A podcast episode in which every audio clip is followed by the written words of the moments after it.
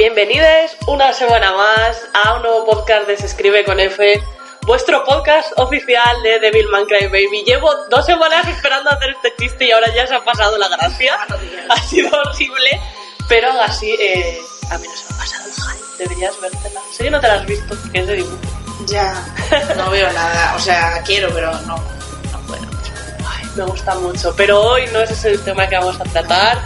Eh, ya estamos otra vez juntas, pero no revueltas. Es verdad que que el último podcast que grabamos era... Todavía fue por Skype, esperamos que se venga todo muy bien, salvo que yo estoy muy enfermita. Sí, pero bueno. Pero as always, en realidad. Ya no va a haber esos silencios incómodos en el que yo contestaba y tú tardabas en oírme. O que se estoy. eh, Pero bueno, os traemos un top nuevo esta semana, ya os contaremos más adelante, pero primero vamos con las noticias.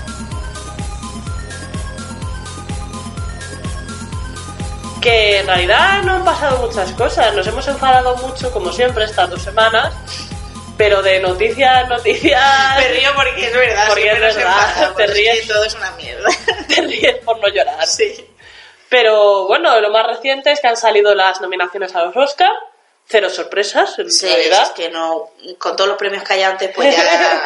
ha sido un poco lo esperado eh, en, en general. Guay que se haya caído James Franco de la nominación. Pues sí, la verdad, eh, me gusta, o sea, me da pena que no hayan nominado de las Jedi para casi nada. Ya. Pero la verdad es que la de efectos especiales está muy Normalmente a las películas de ese tipo, Ya. que ningún pre- o sea, nunca las nombran, porque Ya. como, "Bah, no son intensas. Sí, pero bueno, espero que The Ship of the Water se lleve todo. Ya, la verdad es que tengo ganas de verla. Y la de Aitonia también, ya lo dijimos Sí. en el podcast anterior. Tengo el corazón dividido con la de animación porque Coco me gustó mucho, pero el otro día fui a ver Vincent, o sea, lo vi en Vincent Sí. y lo puto flipé. Ya, pero va a ganar Coco. Hostia, pero es que el trabajo de... Es que son Ya, ya, pero- personas pintando. Ya, pero va ¿Te has enterado de que ahora quieren hacer una así con Goya? Vale, pero va a ganar Vale, va a ganar Coco y me parece muy bien que gane Coco, pero, o sea, piensa lo guay que Qué puede ser movida, en verdad. una sobre Goya.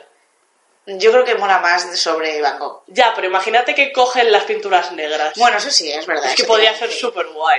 También quería decir que hoy me he enterado que el premio a Mejor Actriz Sí. lo iba a dar Casey Affleck No. y ha renunciado. Oh, menos mal. ha renunciado, creemos, pero que porque se hace caca, porque se lo van a dar a la señora esta de la de tres anuncios a las afueras.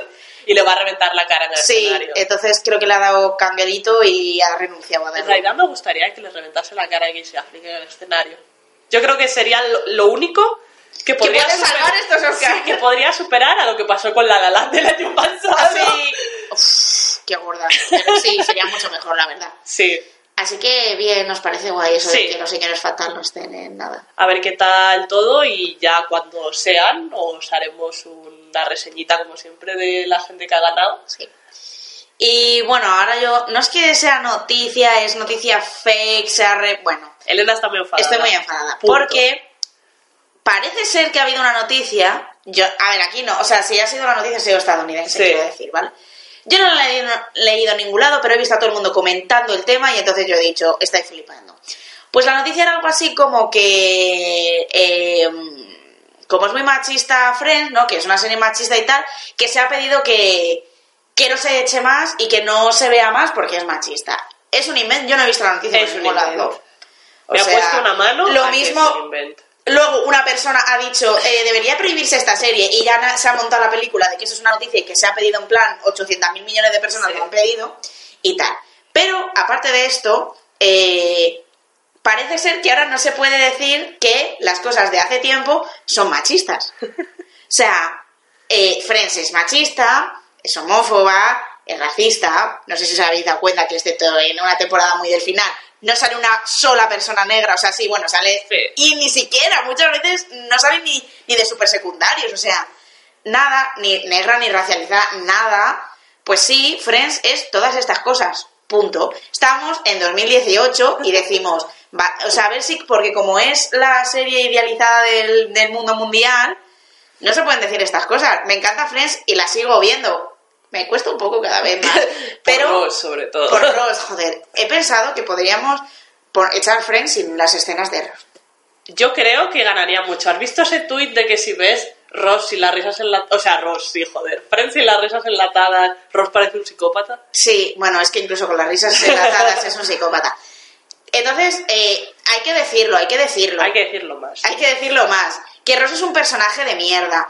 Que hay actitudes súper machistas. Eh, claro, vamos a ver. Es que no sé si has leído el, este No. que ha hecho el Mundo Today de coña. Como de que sí, es verdad, y entonces se empieza a inventar escenas como de sí, la peor escena fue cuando violaron entre cuatro a, a, a Phoebe, no sé qué. A ver, gilipollas, porque no tengo otro nombre para hacerlos. Hacer gracias en 2018 de colectivos eh, oprimidos, esto, porque es que ya oléis, punto uno.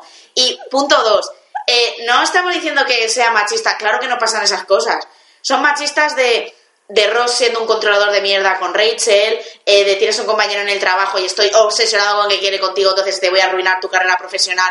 Eh, bueno, al final porque Sí. lo dejan, ¿no? Pero tal, todos esos- los chistecitos de, de jiji, jaja, de... mm, De las chicas jijijaja. Sí, de los chicos no se maquillan, eh, los chicos no pueden jugar con cosas de chicas, hecho en Sí. comillas, por si no, porque no se ven, obviamente.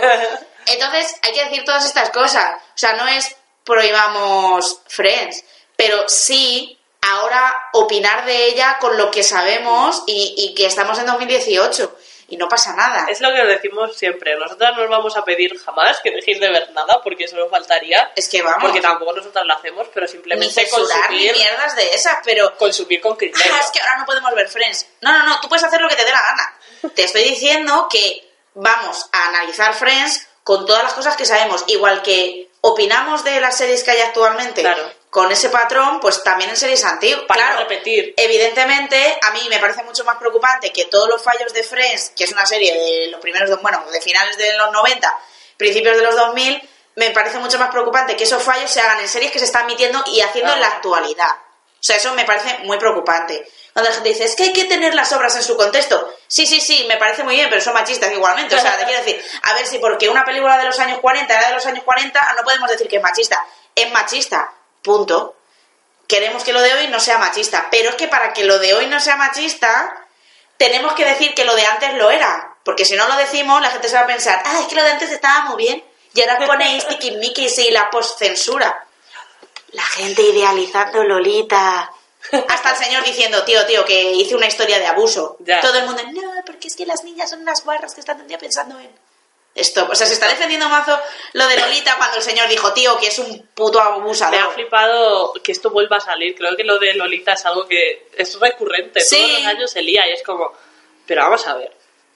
Pero vamos a ver. O sea, eh, si, si no nos escucháis a nosotras, escuchad al señor Nabucco, ¿sabes? Es que él mismo lo dijo, que era una historia de abuso. Y lo es. O sea, ¿qué, qué te pasa en la cabeza para leer Lolita y no ver eso? O sea, no, es que tenemos, no, creo que tenemos todavía pensado que un protagonista tiene que ser alguien con quien puedas identificarte moralmente. Claro, es como Y que no. es, es el, el que habla por ti. Claro, No. no. es así. Quiero decir, tú puedes leer algo donde el protagonista sea un villano Claro. y precisamente lo que busques sea generarte ese rechazo. O sea, es que yo... mm, mm, Porque además, la obra de Nabokov, eh, Lolita, trata mucho cómo el personaje intenta justificar lo Sí. que hace. Entonces me flipó cómo el autor, ¿sabes? O sea, pero es que él mismo dijo lo que era la obra y la gente hoy dice, ah, claro, ahora por censura no se puede hablar de Lolita porque... Y, pero gente defendiendo Lolita en plan de que, no, no, que era una historia de una niña que era una guarra. Y yo en plan de, pero ¿qué os pasa en la cabeza? O sea, pero, pero la compresión lectora la tenéis un poco mal. Pero bueno, es que con esto de Friends, porque parece que Friends es la serie perfecta y que es maravillosa porque está ahí como nuestra Como base de la infancia, cultura juventud. popular, sí. Claro, pero por mucho que sea cultura popular, está bien y yo la sigo viendo y jiji, ah, ¿te acuerdas en Friends? Eso es como en Friends cuando no sé qué. Vale, pero también tener muy claro lo que era. O sea, yo no veo el problema en, en- en señalar los comportamientos machistas, Sí. los chistecitos homófobos de, de la serie, los chistes racistas y tal. O sea, no sé qué problema. El problema lo tenéis vosotros, que os jode ver que vuestra serie maravillosa, pues no era tan maravillosa. Pero espérate Punto. al día que se abra el melón de los Simpsons. Pero Yo bueno. ahí lo dejo. Pero, pues eso, que a mí me preocupa mucho más que estemos teniendo una serie como Big Bang Theory que quiere copiar a Friends, que es 300.000 veces peor y que se está haciendo hoy en la actualidad.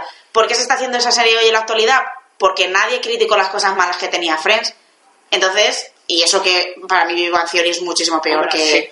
Sobre todo porque la otra serie es más antigua y que tiene cosas que son menos graves, entre comillas, que... Por lo menos los personajes femeninos tienen trama. Sí, eso sí es verdad. Pero tenemos que reivindicar a Rachel Sí. y eh, yo creo que el melón de Ross se ha abierto. Sí. Se ha abierto bastante. O sea, yo creo que la gente en 2018, la persona que diga mi personaje favorito de Friends es, es Ross, ya es una persona que, está muy cancelada. Pero, pero bueno, nada, es que estaba muy enfadada y este es mi pozo de enfado de soltar mi enfado. llevas 10 minutos rasando. Tía, es que me ha puesto súper nerviosa, ¿no? Como de las cosas antiguas, como están en otro contexto, no se pueden criticar. Pero vamos a ver. Antiguo es. No sé, eh, la Ilíada. ¿Vale? No, en plan, por el tema de lo, de, lo, de que, Sí, lo que el viento sí. se llevó, que Claro. ha habido mucha controversia y tal. Pero, tío, o sea, es una película súper racista Y machista. y machista, bueno, pero, o sea, yo creo que es, Sí. bueno, es las dos cosas a la vez, ¿no? Pero, o sea, no digo acabar con ella, no verla nunca más, pero, o sea, verla con la conciencia de lo que es realmente, porque si la ves como si nada, pues claro, dices, ah, ¿por qué ven esta, esta película? Pues vamos a volver al sistema esclavista. ¡No! ¡Que nadie ve y dice eso! ¡No! Claro, pero es que Pues es estoy como, igual. Ay, qué bonito todo lo del con lo que el viento se llevó, qué bien, mira, la criada que era negra, ah, sí, la quería mucho la señora. Mira, por favor, basta ya esta mierda.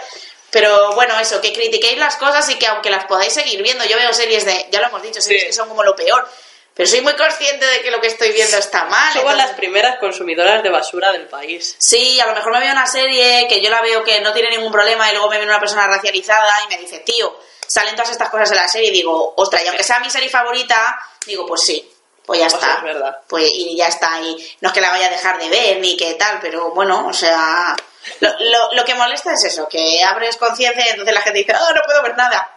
Exacto, no podéis ver nada. Parece que hay cosas que no se pueden tocar. ya, pues me. Las cosas que no se pueden tocar son Friends y Joss Whedon. Y es como basta ya de ambas cosas. Pues... Pues... Y bueno, ya termino, ya puedes hablar de lo triste, pero... Sí, en realidad es un poco una noticia de mierda, y es que el lunes, este pasado lunes, Sí, yo creo que fue el lunes. eh, nos dejó Úrsula Leguín, muy desgraciadamente, yo es que ya lloré todo lo que podía llorar, y Ya no puedo llorar más. Ya, ya me quedan sin lágrimas. Además fue de esto que dices, joder, es ya 20 de enero, vamos bien este año, no Sí, bueno, nadie. mira. Bueno, hemos durado 20 días. 20 días.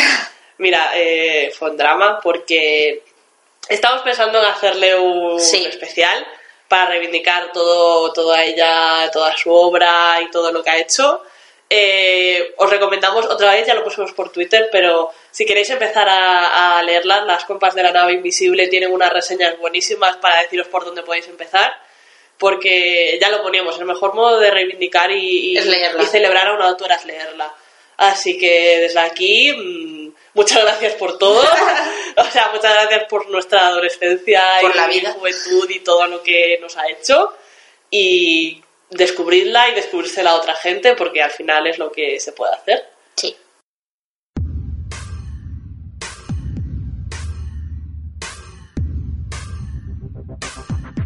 No queríamos dejar de recordarla, en algún modo hemos pensado dedicar este programa a uno de los géneros que llama exclusivo y además uno de los géneros inventados por mujeres, que spoilers son todos. y como ya Me encanta porque eso lo hemos dicho ya como 700 es, veces. es verdad, y cada vez que descubres algo dices, también lo inventó una señora, ¿vale? Esto Todas las cosas guay No es que lo digamos nosotras, es que es así. Y como hacía mucho que no hacíamos un top de 10 de nada, hemos decidido dedicar este a nuestros personajes favoritos del género de la ciencia ficción. En todos los ámbitos. Pelis, libros, cómics, series, como hacemos siempre. Y os dejamos a la espera del capítulo conmemorativo de Úrsula, que no sabemos cuándo lo podremos hacer, Pero se hará, pero se hará. se hará. Sí, Así que nada, cada una va a decir cinco, cinco personajes, nos vamos a ir alternando. yo voy a decir seis. Bueno, no pasa nada. Me Ha encanta habido- porque siempre hago yo las normas y luego las sí, rompo. sí, y yo es como, bueno, no me da igual. Y, y nada, eso, entonces, pues vamos a empezar. Eh, quería empezar porque he pensado como que todos mis personajes son de cosas de las que ya hemos hablado mil veces. Sí. Pero bueno, aún así los voy a sacar otra vez. Pero bueno, voy a empezar por el que creo que nunca hemos hablado. Eh, ¿Pero deja ese para el final? Ah, bueno, venga, vale, pues lo dejo para al final. Pues entonces el primero del que hablamos 800 millones de veces, que como no es Orphan Black, eh, ya os hemos hablado como 50 millones de veces de esta serie, pero Sí. es que me flipa, nos flipa tanto, ¿no? Esta historia de, de clones y de la, cien- de la ciencia. De la ciencia. de la ciencia y de todas estas cosas. Y mi personaje fa- favorito de Fan Black, yo creo que también lo hemos dicho mil veces, Sí. es Cosima. Porque es como, dentro de que la serie es científica, pues ella es como la científica La de la serie. Y, y ya sabéis Fíjate que... que no sabía yo si ibas a elegir a Cosima o a Rachel. No, a Cosima, es que la quiero muchísimo. y a todas sus novias también. Ya. Entonces, no sé, me gusta Cosima, me gusta mucho Orphan Black y como ya está acabada y todo fue muy, bonito. Y ya os la hemos recomendado hasta la saciedad. Pues tampoco era, no tenía tampoco mucho más que decir, pero siempre reivindicando Orphan Black, una serie de señoras máximas geniales sí. y maravillosas, guapas, todas son la misma persona, pero bueno, eso no importa. Y, y nada, que está bien y que es asequible. Porque a veces que las series de ciencia es como. Ya. Pero no de A ver, a mí me parece que parte del encanto de las series de ciencia es no entender nada. Sí, es verdad. Pero a mí me raya un poco también. Ya. Pero bueno, Orphan Black es maravillosa y ya os la hemos Sí, recomendado. está terminada, está entera en Netflix. Sí, así que. A verla. Sí, además que no son. Son máximo 13 capítulos, ¿no? O 10 o 9 o algo así. No son muchos. No son 20 cada temporada, No. o sea que es asequible, es asequible. Es asequible, está muy bien. Y Cosima es muy guapa. Todos. Pues, a ver, voy a empezar yo con eh, mi quinto personaje, que además es del cómic Freak Angels de Warren Ellis y Paul Duffield. Mm, Breve eh, descripción de lo que va. Esto es un Londres posapocalíptico, ¿vale? Donde está todo inundado porque ha habido un incidente que ha provocado que suba el nivel del mar, el calentamiento global, todas estas cosas de ciencia ficción que nos molan mucho y tal. Y se supone que este incidente estaría en cierto modo causado por unos niños que nacieron todos a la misma vez y que tenían ahí unos poderes extraños Oh. científicos, ¿vale? Científicos. Este caso es una niña que es Arcadi, No me ha sorprendido que que fuese sea una niña ya, a ver, no sé si están bien, eh, si están 50-50 de niños y de niñas, pueden mirar. Ah, Uno, ya no entendía lo de 50-50. dos, tres, cuatro, seis, siete, ocho. ¿Sí? ¿No? Sí. Están más o menos ahí, ahí, ¿vale? Vale. Misma cantidad de niños y de niñas. Eh, pero Arcadi es muy guay porque yo tengo una debilidad por los personajes. Uno, que tienen poderes extrasensoriales. ¿Vale? Y eh, dos, que tienen la cabeza rapada y llevan ropas así muy transparentes y muy guay. Y Arcadi además tuvo estos poderes un día que se metió una sobredosis terrible. Es todo muy británico, Sí, es ¿sabes? muy británico, es todo sí. como muy skills Punk. del posapocalipsis, Sí. ¿sabes? Es genial. Y Me flipa que una niña. Ya eran teenagers en el Ah, vale, o sea, cuando eh, ocurre el, el- O sea, cuando está fechado la acción del cómic ya son jóvenes adultos. Ah, vale, Más o vale, menos. vale. Sí, Digo, sí, sí. ostras, qué dramático una niña metiéndose No, droga. no, no. Y ya, pues bueno, tuvieron esa juventud británica por excelencia, cada uno con sus vicios, pero Arcadi es muy cookie y es como mi bebé. En realidad casi todo el mundo es muy guay, porque luego hay una señora super badass que tiene una moto que vuela y es un poco Cat Bondi, además, Un- no sé. Un sí a todas las. Un sí a todas las señoras que hay, la verdad es que es bastante entretenido y es uno de estos cómics que yo leí en su momento y no me volví a acordar hasta que de pronto dije, hostia, tú, esto estaba... Cosas que pasan, como no me salía ningún personaje y luego, pero tal, pero bueno, Y luego, y luego dices, no me da para más la vida. Ya, pero bueno. Pero bueno, eh, ahí os dejo la recomendación de Freak Angel, si os gusta así lo británico y lo posapocalíptico. Sí. Y bueno, mi segundo personaje, ya llevamos tres, ¿no? El tercer personaje de nuestro top, eh, pues también nos hemos, bueno, nos hemos hablado tanto como deberíamos haberos hablado de Doctor Who. Porque, a ver, entendemos que ya estáis a- Estáis al día al de día Doctor Who. y estáis ya... Obviamente sé que mi personaje favorito de Doctor Who va a ser la doctora, Sí. pero como aún no hemos podido verla, solo un minuto y medio y ahora quiero. Ya. Pero bueno, mi personaje favorito de Doctor Who, aparte de que hay bastantes que no suelen ser protagonistas, sino Sí. son como gente que salieron así en algunos Y capítulos, dices, te quiero. pues yo sí que he de decir que creo que mi personaje favorito es el décimo Doctor, que es Tenan. Porque Que no es para nada el personaje favorito de todo el mundo. Claro, porque, bueno, si hay una persona que no los he escuchado en la vida y no sé por qué no va a entender nada de lo que pasa en estos podcasts, pero bueno. Doctor Who ya sabéis que es una serie, ¿no? De este señor alienígena que se llama Doctor, Doctor Who. Y, y que va por el espacio arreglando la mierda de la gente, ya sea en la Tierra o sea en otros planetas. Y que tienes un señor que tiene una companion siempre, que siempre era romántica, pero bueno, parece que eso ya va a cambiar. se la ahora. lleva de paseo. Y nada, pues hacen, o sea, es como serie de aventuras, pero de en el futuro, en el pasado, en el presente, para arriba, para abajo. A ver, si no sabes lo que es Doctor Who a estas alturas de la vida, es demasiado tarde. Es que aunque no la veáis, tenéis que saber lo que es Doctor Who, porque yo lo sabía antes de verla, entonces la tenéis que saber. Y bueno, pues el doctor, el décimo doctor, Tenan, o sea, es que es como, no sé, creo que nadie lo vivió realmente el ser doctor como él. Sí. Y era muy guay porque era un señor como súper divertido y súper loco, pero luego tenía como esa cara, porque tío, Tenan cuando pone como cara de malo, sí. es como, da mazo miedo en verdad, o sea, dice, esta persona me puede hacer cualquier cosa. A ¿no? ver, yo creo que también influye mucho en que Tennant sea tu favorito, en que Tennant tiene el mejor arco Sí, de personaje de Doctor Who. Eso también es verdad, porque O sea, es como el, más el currado. final de- del décimo Doctor es probablemente en mi El- opinión, Sí, el mejor, el mejor. cierre, porque por ejemplo el de Capaldi ha sido un poco. Ya, me da mucha pena porque el Capaldi lo quiero mucho. Ya, yo también. ¿Viste al final el...? No, es Ah. que no lo encontré. Ah, vale. Bueno, pues eso, que Tenan, el décimo doctor, es mi doctor favorito, a pesar de que hay otros personajes que me gustan mucho también de Doctor Who, Sí. pero... Ay, estoy por verme otra vez solo esa parte. Buf, no, porque vas a llorar. Ya, es verdad. O sea, yo volví a ver el final con, No, no, no. con mi compañera de piso fue horrible, nos No. vestimos de luto. De Muy divertido. verdad, es para ellos. Sí. Pues venga, que sigo yo. Además voy a seguir con, con mi empate, porque tengo un problema que, que yo tenía muy clara mi lista desde hace dos días, Y he venido yo. hasta que de pronto me acordé de una cosa maravillosa que se llama Júpiter Ascending, o Júpiter Ascending, ¿vale? Que Que me ha enseñado, porque luego cuando he visto el cartel sí que me sonaba la promo de esa peli, pero como que cuando me lo has dicho no sabía qué era. si no sabéis lo que es, es la mayor joya cinematográfica de la historia del universo, ¿vale? Eh, Sin exagerar ni nada. sin ¿eh? exagerar ni nada. ¿Y, ¿Y por qué yo defiendo a Júpiter Ascending a muerte? Por dos cosas. La primera, Channing Tatum es un hombre lobo del espacio. La segunda, se comió muchísima mierda porque la calificaron como fanfic. O sea, es una peli que es vuestro fanfic clásico de una chica que vive como una cenicienta, limpiando casas, porque vienen desde Rusia o desde no sé dónde, estas chicas Mila Kunis, que eso también Que es muy relevante. un punto importante. Y de pronto descubre que es una princesa espacial. Y tiene un maromazo, ¿vale? Entonces eh, es como todas las aventuras para que ella recupere el trono de su malvado eh, hermano, hermana. En verdad no veo que falle nada en esa historia. Es bestial todo y todo es como muy bonito y muy del espacio.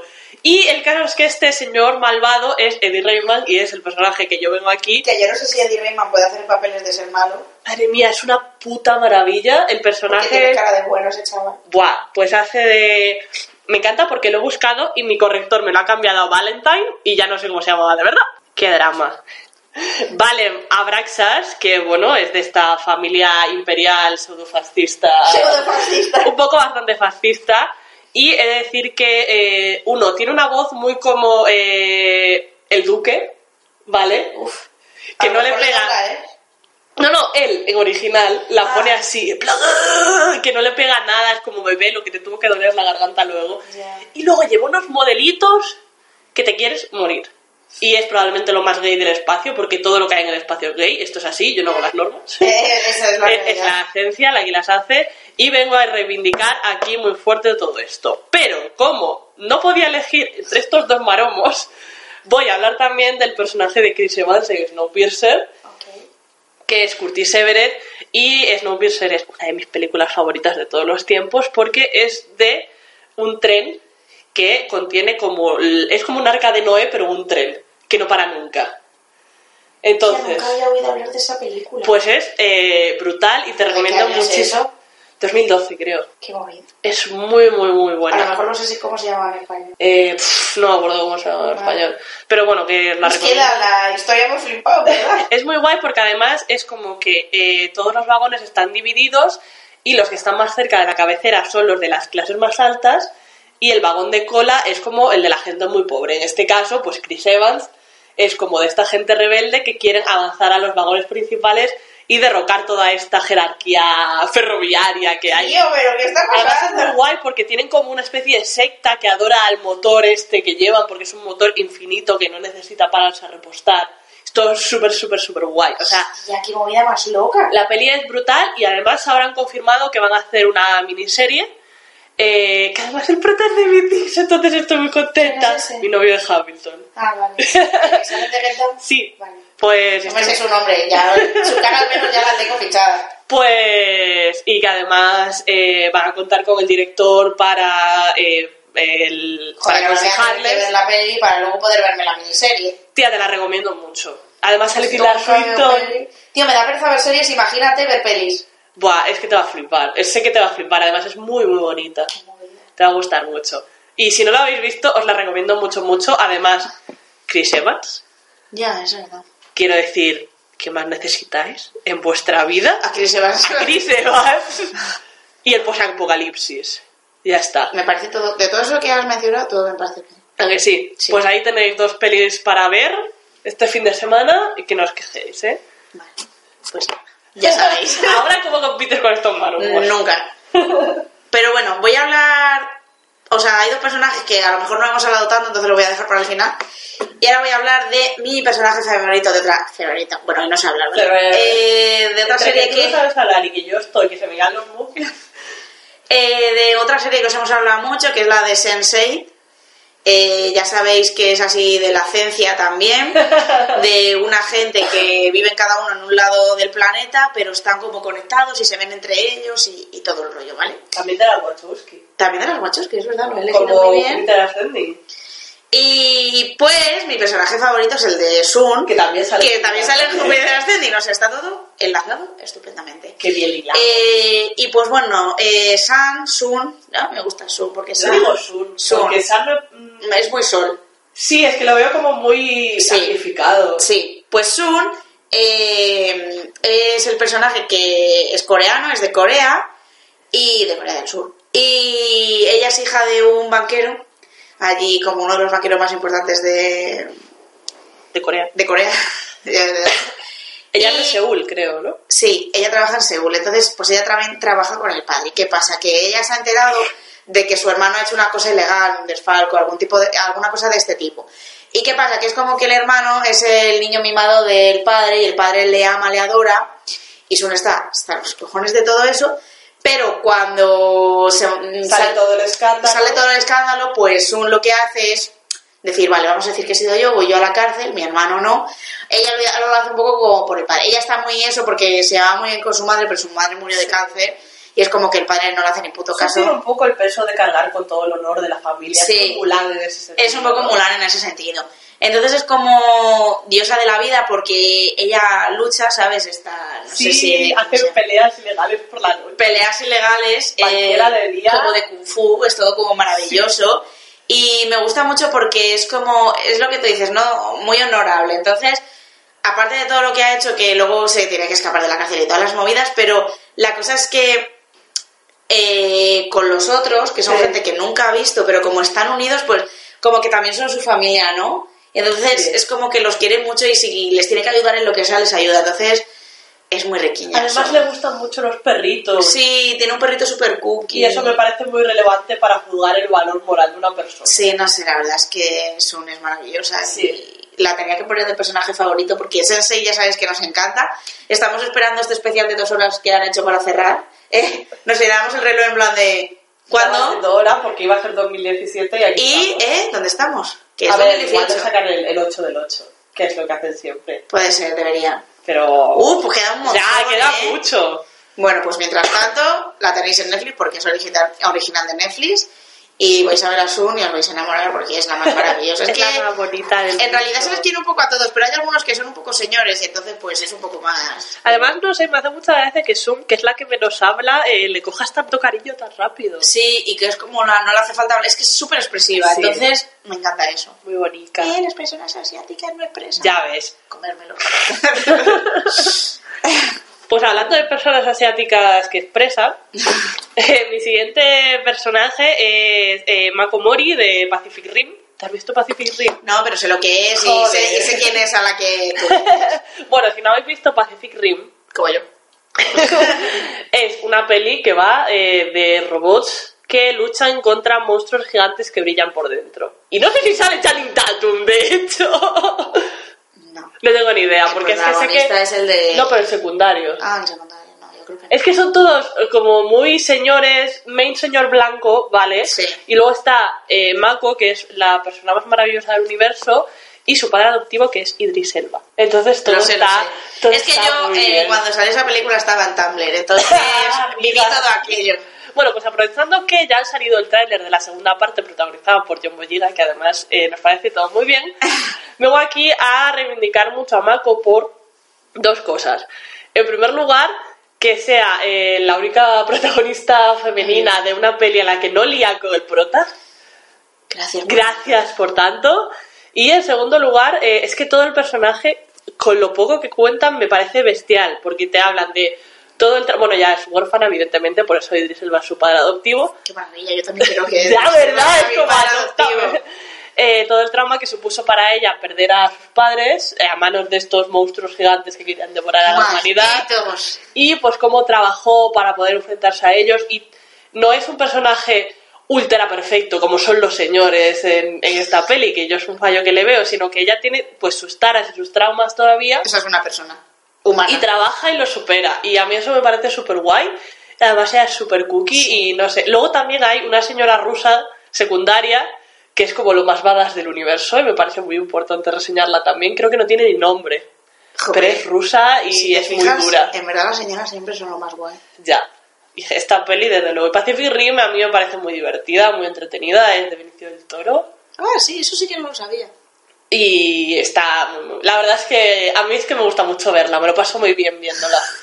Entonces no tiene desperdicio ninguno. En fin, Que Benicio del Toro quería decir Guillermo del Toro. Eso te iba a decir. es que siempre yo. me los lío, tía, es un drama. Digo esto. yo, Benicio del Toro no es Guillermo- un actor. Bueno, total, que siguiendo con esta historia, eh, mi penúltimo personaje está viendo una serie que yo creo que le hemos mencionado por el tema de las OTPs, bueno, de las que no nos gustaban Sí. y tal, pero bueno, es de la serie de Handre, que ya sabéis que es como una distopía también posapocalíptica de, bueno, las distopías. Bueno, Suelen ser posapocalípticos. Sí, pero, pero no, todas. No todas, pero No- bueno.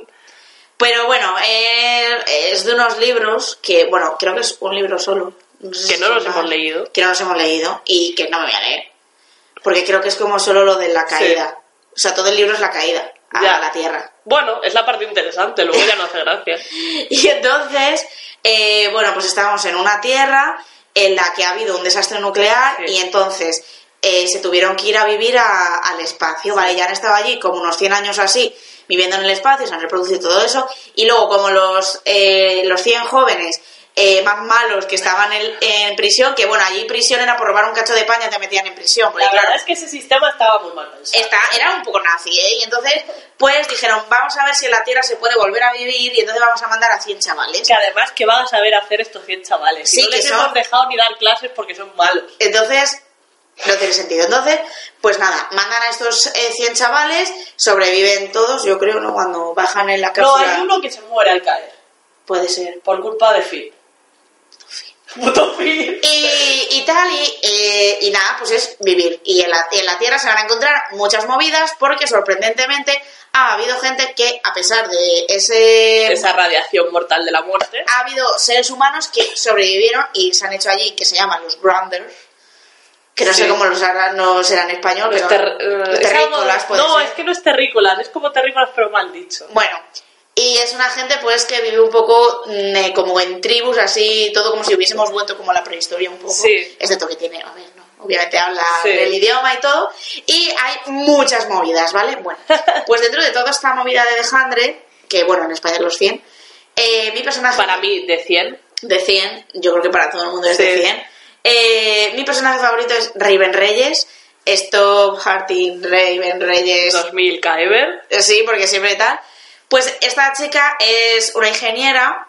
Lo que pasa es que no sé si llega a tener el título de ingeniera, porque creo que ella tenía un. O sea, en- ellos tienen como una plataforma en el espacio Sí. donde vivían, ¿vale? Y habían construido, pues eso, una, una plataforma espacial. Entonces, muchas veces si le pasaba algo, los ingenieros tenían que salir con un traje al espacio y arreglar lo que fuese.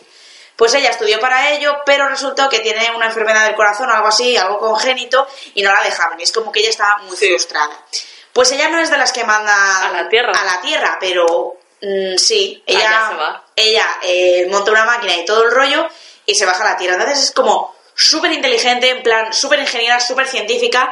Cualquier movida en plan de, "Ay, Dios mío, ¿cómo podemos ponernos en contacto con los que se han quedado arriba? Raven. te lo arregla. Eh, ah, pues, ¿cómo podemos hacer no sé qué? Raven te lo arregla. Entonces es como que lo hace todo y me flipa porque le intentaron meter una historia, una historia romántica para que tuviese como en plan el típico trío no sé qué.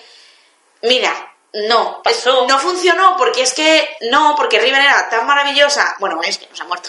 Que sepamos. Que yo sepa- como la he no, dejado de ver. no, no, no, pero yo la llevo al día vale, y no, la- no ha muerto.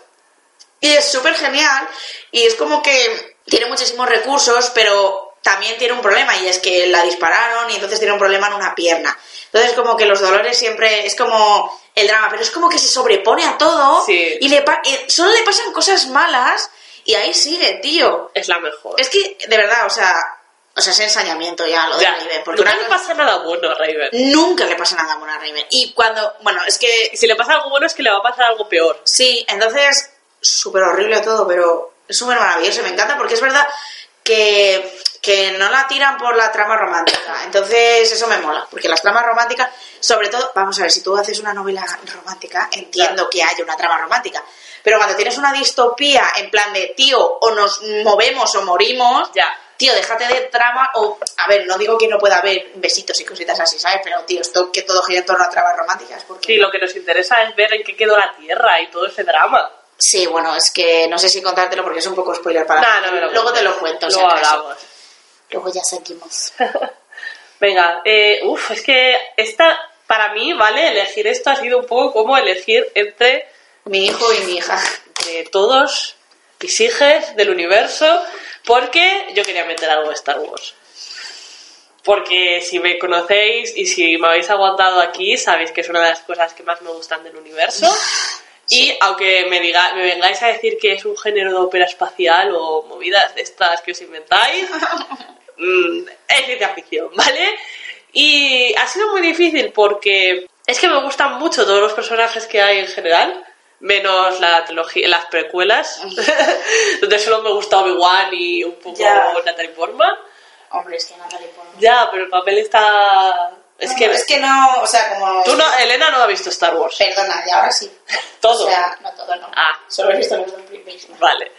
De la trilogía original me gusta todo el mundo, de las nuevas me gusta todo el mundo. ¿Qué? ¿Odia Han Solo? Es muy pesado. ¿Cómo puedes odiar a Han Porque es Solo? un señor. Pero yo ¡Ya! Pero es muy guapo, pero es un señor, tía. Es muy señor. Ya, pero es que, a A ver, ver, llega a ser Ross, pero es un poco señor. es que ya sabes que a mí el personaje que es malote Ya, ya lo sé, pero es que con Leia es un poco señor. Ya, o sea, le ya se lo que se merecía algo mejor. Esto es así, una novia. A ver, Golden. sabemos que Han Solo y... Ahora se me olvidó su. Luke. Luke eran son novios. o Sí, ese es el melón que hay que abrir. O sea, eh, Luke se pasó toda Pero su ¿qué vida. melón hay que abrir? Estamos en 2018 y está abierto ese melón y No. yo que acabo de ver las películas ya he abierto ese melón. El caso, yo no sabía qué elegir y al final me he tenido que eh, Por David. por Paul Dameron. Solo, Nuevas, ¿verdad? eso es Cary Isaac. Vamos, Carissa. Eso Sí, es las nuevas. es de las nuevas, sí. Solo por, uno, solo por joder a Elena, porque no sabes quién es. ¡Ah! Claro, claro. Y dos, por todo lo que está haciendo eh, Oscar Isaac para, en contra de los planes de los directores, hacerlo el personaje más queer de la galaxia. Gay. O sea, tú no sé si sabes que él todo el rato habla de Finn como su hombre, sus chicos. Ya, sí, porque tengo Twitter. Ya. No, pero a mí me pasa una cosa que es que... eh, No, pensé que ibas a coger antes de Diego Luna. mm, es que le digo Luna, como solo sale Ya, en una una y sale más poquito y es bastante más señor, Un poco sí, la verdad. eh, no tal. Pero es que con Pau me pasó una cosa que es que conecté enseguida con el personaje, ¿sabes? Yo lo vi y dije, eres mi hijo. Ya, pero también quizá porque sea Oscar Isaac. Mm, no te creas, no tuvo tanto que ver. Eh, y no sé, es que no sé qué decir, es muy bebé y simplemente quiero destacarlo a él por mm, todo el hype que tengo con este señor en general. Pero también quiero reivindicar mucho a todas las señoras de Star Wars. Creo que no es necesario que lo haga porque todos sabéis que son lo más. Sí. Todas las señoras que salen, absolutamente todas, y, y que se merecen todo lo bueno que les pase, pero eh, por favor, haced Star Wars Gay. 2000. Yo es verdad, porque las películas antiguas me las he visto Sí. con mis padres, me falta la tercera, tío. Y cuando salieron Han Solo y Luke dije, Dios, son súper gays. Y mi madre, no, eran amigos. Y yo, eran Ya, eran gays. Me- me- y, y es muy duro porque yo estoy en plan de, pero no ves que son súper novios. Es muy bonito porque el que está muy a tope con eso es Mark Hamill, el, el señor que hace Sí, de normal. está súper a tope. normal, porque tía, o sea, lo hacían súper gay. Han Solo es un poco como el, el que va de duro, pero todos Han sabemos Solo que- es el rey bisexual de la galaxia. Sí, o sea, todos lo sabemos. Y lo sabemos. A ver, es que todas las trilogías de Star Wars son un gay, un bisexual y una señora muy guay. Esto Sí. es así, punto pelota. Yo No hago las normas. George Lucas tampoco hace las normas. Eso es así, en el Esto espacio es así. el o espacio. sea, no- nunca habéis estado en el espacio, pero el espacio es así. Esa es la realidad. Así que nada, por favor, proteged a Poe, que no le pase nada malo. Y mandadme todos los gifs suyos mordiéndose el labio inferior mientras mira a Finn que encontréis. Porque me alimento de eso. Me estaba riendo muy fuerte. Y bueno, para acabar, quería meter un libro Para porque... acabar tú. Acabar yo. Para acabar yo, claro. Eh, como que solo metía series y quería meter un libro. Y es verdad que yo de distopía he leído un montón de esta distopía que es novela para jóvenes, que siempre es que... También la reivindicamos desde aquí. Sí, es verdad, porque y además que ha movido mucha pasta. Entonces no sabía muy bien cuál elegir porque le estaba diciendo a María, tío, es que me he leído un montón de distopías. Digo, la del corredor del laberinto ya no me acuerdo qué pasa. Entonces, sé que había una chica que era muy guay, Es pero que solo había una chica, punto. no. No. Es, Es que, que- a ver, yo solo me he visto las pelis y solo me vi la sí, primera. pues en los libros sale otra chica que además creo Oh. que es latina. Me suena a mí, eh, que era muy guay, pero como no me acuerdo muy bien, pues no me valía. Luego saqué Divergente y dije, tío, es que Divergente, la ¿Quién verdad. es la chica del corredor del laberinto? La actriz. Calla Escodelario, la de Skins. Vale, es que estaba yo súper rayada. Pero luego hay otra chica sí, que sí. sale mucho después. Yo creo que sale en el tercer libro. Estaba yo muy rayada, en plan, me suena mazo. ¿Quién es? Y entonces, eh, Divergente. Me mola mucho porque Divergente, a ver, es verdad que Divergente me fliparon los dos primeros libros. El, el tercero me pareció la- cerrar la trilogía un poco Sí. regulinchi. Pero la historia en sí sí que me gustaba y me flipaba bastante. Pero es que todos me caían, o sea, no me caían bien. La prota. En los libros me cae muchísimo mejor que las películas. Las películas es muy regular. Y él se, pero es que el señor es tan señor, tío. Entonces como que me caía un poco regular todo. Sí. Y dije, tío, y también dije, jope, por el juego del hambre. Que además me los devoré esos libros porque también era Ya. como que me flipaban, aunque me pareció un poco regular el segundo repetir lo que pasaba en el primero y tal, pero bueno, que, a ver, yo creo que todo el mundo, o sea, te flipa el concepto de los juegos del hambre, aunque luego los personajes ya decía, es que me caían todos mal. Y yo me habría dicho, tía, Finnick. Y yo dije, oh, es verdad, tío, se me leí estos libros A tan... mí solo me caían bien dos personajes y eran Finnick y eh, Lenny Kravitz. Ya, es que el personaje de Lenny Kravitz era muy top. ¿Cómo se llamaba? ¿Sina? Algo Sí, así. Sí, puede Sí. ser que además era modisto, entonces... Bueno, F- eh, Effie, la de los... Sí. también me gusta Es un personaje, Effie también es un personaje que me pasa como con Phoebe. Son unos personajes que parecen eh, que, que viven perfectamente en esa sociedad en el que solo les importa eh, lo físico, Sí. ¿no? Y el aparentar y todo eso, y luego son personajes súper complicados que en verdad no son así. Sí. Pero bueno, me, me decanté por Finny porque es verdad que es súper tierno y es ese típico personaje que dices, tíos, ¿por qué no te mueres? Eres un señor de mierda. Pero luego no es así, es todo mentira, es un personaje que está destrozado porque encaró los Juegos del Hambre en una edición y le destruyeron, ¿vale? Y es súper gay además. Y, y, tío, no sé. Le quiero muy- mucho. Le quiero mucho. Me parece muy fue- interesante, En los libros mola sí. más que en las pelis, a mí me parece. Hombre, es que a mí ya el casting me pareció muy mal. Ya es que no pegaba. No pegaba nada. Pero me gusta mucho. eh, una cosa buena que tienen los libros de los Juegos del Hambre y las pelis no, es que hablan mucho sobre cómo lidian con el trauma los personajes. Sí. Y me y parece, súper dramático todo. me parece ¿verdad? muy guay eh, todo lo que hacen con Finnick. Pero es que la peli luego es una mierda. Claro, entonces yo creo que eso es lo que más perdió. Porque para mí gran parte de lo que me gustaba de ese personaje era precisamente cómo afrontaba todo este duelo. Y aparte que, o sea, sufren muchísimo los personajes, cada uno lidia con ello como puede, de una Sí. manera determinada. Pero en la peli es como ponemos el drama, pero no ponemos nada más, o ni siquiera ponemos por qué hay ese drama. eh, un poco flojo, ya sabemos que las pelis no pueden tal, pero es verdad que Phoenix, tío, lo, Bueno, es spoiler, aunque yo creo que todo el mundo ya, Ya.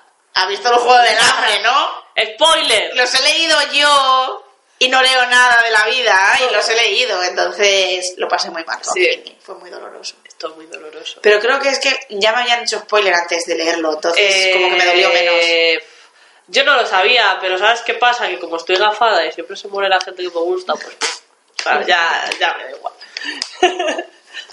pues nada, Nada. eh, voy a llegar yo a mi top 1, que no podía ser de otro modo, es la reina de la ciencia ficción, De la vida. la en gente. Dana Scully. Es reina de la vida en todo. Es reina de la vida, porque ¿qué no puede ser reina de la vida Gillian Anderson? ¿No viste cuando le pusieron la estrella en el paseo de Hollywood? Sí, sí fue Brian Fuller. eso y Sí. otro señor, que no sé qué pintaba, ¿verdad? Pero bueno. Pues no sé quién era el otro señor, Sí, pero me pareció muy bonito porque era como todo el mundo diciendo, ojalá que este sea el Día Nacional de Gillian Anderson. Y yo como, sí, ¿Para cuándo Gillian Anderson presidenta del gobierno Sí. de Estados Unidos o de de cualquier la gobierno? vida, presidenta del, del universo. Si Eh, un día encontramos alienígenas Sí, eh, extraterrestres, eh, yo creo que nuestro representante debe ser Gillian, Gillian Anderson. A ver, es la persona eh, más preparada. Y además, el señor que sale con ella es Expediente X, que el cómo se llama el, el actor, La- ha envejecido muy mal, entonces la mandamos a ella Sí, y ya está. no. Pero bueno, mm, creo que no os tengo que contar de qué va ver, Expediente X claro, en o sea- 2018. Simplemente quiero deciros que eh, es una serie que a mí me flipó en su momento, me flipó cuando la volví a ver y me flipó ahora con lo nuevo que han hecho. Sé que la gente hateó mucho de los nuevos capítulos, Ah, pero a mí yo me no- gustaron mucho. Es que con la ciencia ficción me pasa que Sí. como que no me llama. Sí. Luego lo veo y no me parece mal, ¿sabes? Pero como que no me llama, entonces como que no empiezo las cosas. Creo que Ya. lo único así un poco ciencia ficción ha sido Fringe y que no sé por qué no me dio Eso estaba pensando yo también, porque no has hablado de Free. No sé, porque siempre digo mi personaje Sí. favorito, mi tal, Sí. entonces bueno. Bueno, Expediente X tiene un ritmo parecido a Fringe. Es verdad que son pues bastantes capítulos autoconclusivos con una trama que va por, por debajo de ellos. Y eh, eh, todos los modelitos que se saca Gillian Anderson son, Me flipa porque es que... son entre... O sea, son una maravilla y son muy de reina de las lesbianas también, También. por otra parte. Y ella lo sabe. Y ella lo sabe. eh, Y próxima James Bond, si, Juana Bond. si Dana Scully era tu personaje favorito de Expediente X, ahora eres gay. No, yo no hago las normas. No hago las normas de nada, No como habéis podido normas. comprobar en este capítulo. Pero bueno, me en parecía verdad, que sí. era lo menos nombrarla aquí. Sí, reina de la vida. Reina de la vida, verdadera protagonista de Expediente X, que le den al señor Mandler, ¿sabes? Lo siento mucho, pero... Pero ¿a quién le importa a ese señor? y eso que ella es la escéptica. Ya, que es pero- lo más gracioso. Pero ¿a quién le importa a ese señor? a ver, a mí no me cae mal. ya, pero Y de hecho, ella... de hecho, ni siquiera es, es un romance que me moleste, ¿sabes? Sí, pero porque seguramente no gire todo en torno al romance. No, para nada. Entonces, Es muy, el problema es es cuando... muy, ¿sabes? En las primeras temporadas de Bones, cuando Sí. había mucha tensión, pues a mí me recuerda mucho a esa dinámica. Claro, pero una cosa es que todo, cuando la trama romántica es sobre lo que Sí. gira toda la serie, que era una serie que giraba en torno a otras Sí. cosas, es como se lo carga. Sí, Por eso es lo que pasó en Bones. sí, exacto. Como todo giraba en torno a esa tensión, cuando se liberó esa tensión, yo Ya dejé no de ver la serie. hacer. O sea, yo estaba obsesionada en que estuviesen juntos y cuando estuvieron juntos dije, adiós, y me dejé pasó de ver la igual, serie. me pasó igual. Es que, tía, ya perdía toda la gracia. Pero no pasa en Brooklyn Nine-Nine porque no gira Ya, en torno a eso. Y aunque haya tensioncilla, no es una tensión tan fuerte. Entonces, Claro. Pues aquí No sabéis hacer igual. tensión. No sabéis, no sabéis solucionarla. La tensión exacto, la claro. Pero la dais demasiado protagonismo Sí. en. Entonces, claro. Pero nada, a ver Expediente X todo el mundo. Nunca es un mal año para ver Expediente X, No, ¿verdad? No, 2018 es un año tan bueno como otro. para empezarla a ver desde el principio. Bueno, ya sabéis que hay millones de otras cosas de ciencia Sí. ficción, millones de otros personajes. Eh, queremos saber vuestros favoritos, por favor, eh, escribidnos a todas nuestras redes sociales como siempre, dejadnos vuestros GIFs favoritos, vuestras recomendaciones. Eh, a Elena no le mola mucho, pero yo soy súper friki de la ciencia ficción. Tengo Sí. muchísimas ganas de leerme Estrellas son Legión, por cierto, por si quieres hacerme un regalo por mi cumpleaños. Que Vale, no sé qué es eso, pero vale. Es un libro de ciencia ficción que la propia autora eh, subtituló Lesbianas en el espacio. Vale. Si me das toda la información, De puede ser que me piense alguna cosa. De hecho, si me lo consigues con la portada que pone lesbianas en el espacio, te tendré que pedir matrimonio, porque sería lo que más ilusión me hace en la Vale, vida. necesito más datos. luego, luego te Me lo paso pensaré. la página de Amazon. De Amazon no, que destruye no. el pequeño comercio. Pero eso, queremos saber todas vuestras recomendaciones. Como siempre, eh, podéis dejarnos comentarios de cosas de las que queráis que hablamos para próximos podcasts, como ha hecho Luke. Muchas gracias por tu comentario, que nos ha propuesto hablar sobre el test de Betzel y que nos parece súper interesante. Tenemos algo pensado para la semana próxima, pero eh, lo vamos a hacer. Sí, porque el otro día, a pesar, o sea, en contra de todo pronóstico, se nos ocurrieron bastantes temas y estuvimos apuntando en cada podcast que nos toca de qué vamos a hablar. Sí, Entonces, bueno, no sabemos si a lo mejor cambiamos un podcast por esto, pero nos ha parecido un tema súper guay. muchísimas gracias, de verdad. Porque es verdad que lo del test de Betgel siempre es un poco. Bueno, mucha gente no sabe lo que es. Y como que está muy enlazado, es verdad, con las películas. Sí, Eh, y que es verdad, como nos decía Luke, que muy pocas lo pasan. Pero vamos a ver las series. sí, y vamos a hablar un poquito de ese tema que me parece muy interesante y nunca lo hemos tratado aquí. Sí, creo. Yo no sé si una vez mencionamos. Creo que lo era, mencionamos alguna vez. Pero bueno, le podemos dedicar un podcast Sí, sí, a sí. eso. así De que- verdad, muchas gracias. Y como siempre, sabéis que en nuestro Twitter tenéis el hilo recopilación de los libros de señoras que estamos leyendo este 2018. Está fijado en nuestro perfil. Podéis compartirnos los vuestros. Y creo que ya está de publicidad, ¿no? Los webcomics. ah, los viernes. Sí, y ya está. Ya, este, ya sí que no hay. Dios más. mío, ya está. Bueno, que Nos ha seguiremos- quedado muy largo, como todos nuestros tops. Sí, es verdad, pero bueno, siempre son recomendaciones, así que siempre Sí. son cosas que vienen En bien. realidad nos ha quedado muy largo porque te has tirado 10 minutos rajando. Sí, es correcto, es correcto, esa información es correcta. Así que nada, muchas gracias por estar aquí una semana más. Nos vemos dentro de 15 días. O nos escuchamos, porque es lo que tiene el medio Sí. auditivo. Así que nada, adiós. Adiós. It's an artificial nocturne. It's an outsider's escape from a broken heart. Back, like shadows in a stranger's dream. Hiding out in the back together.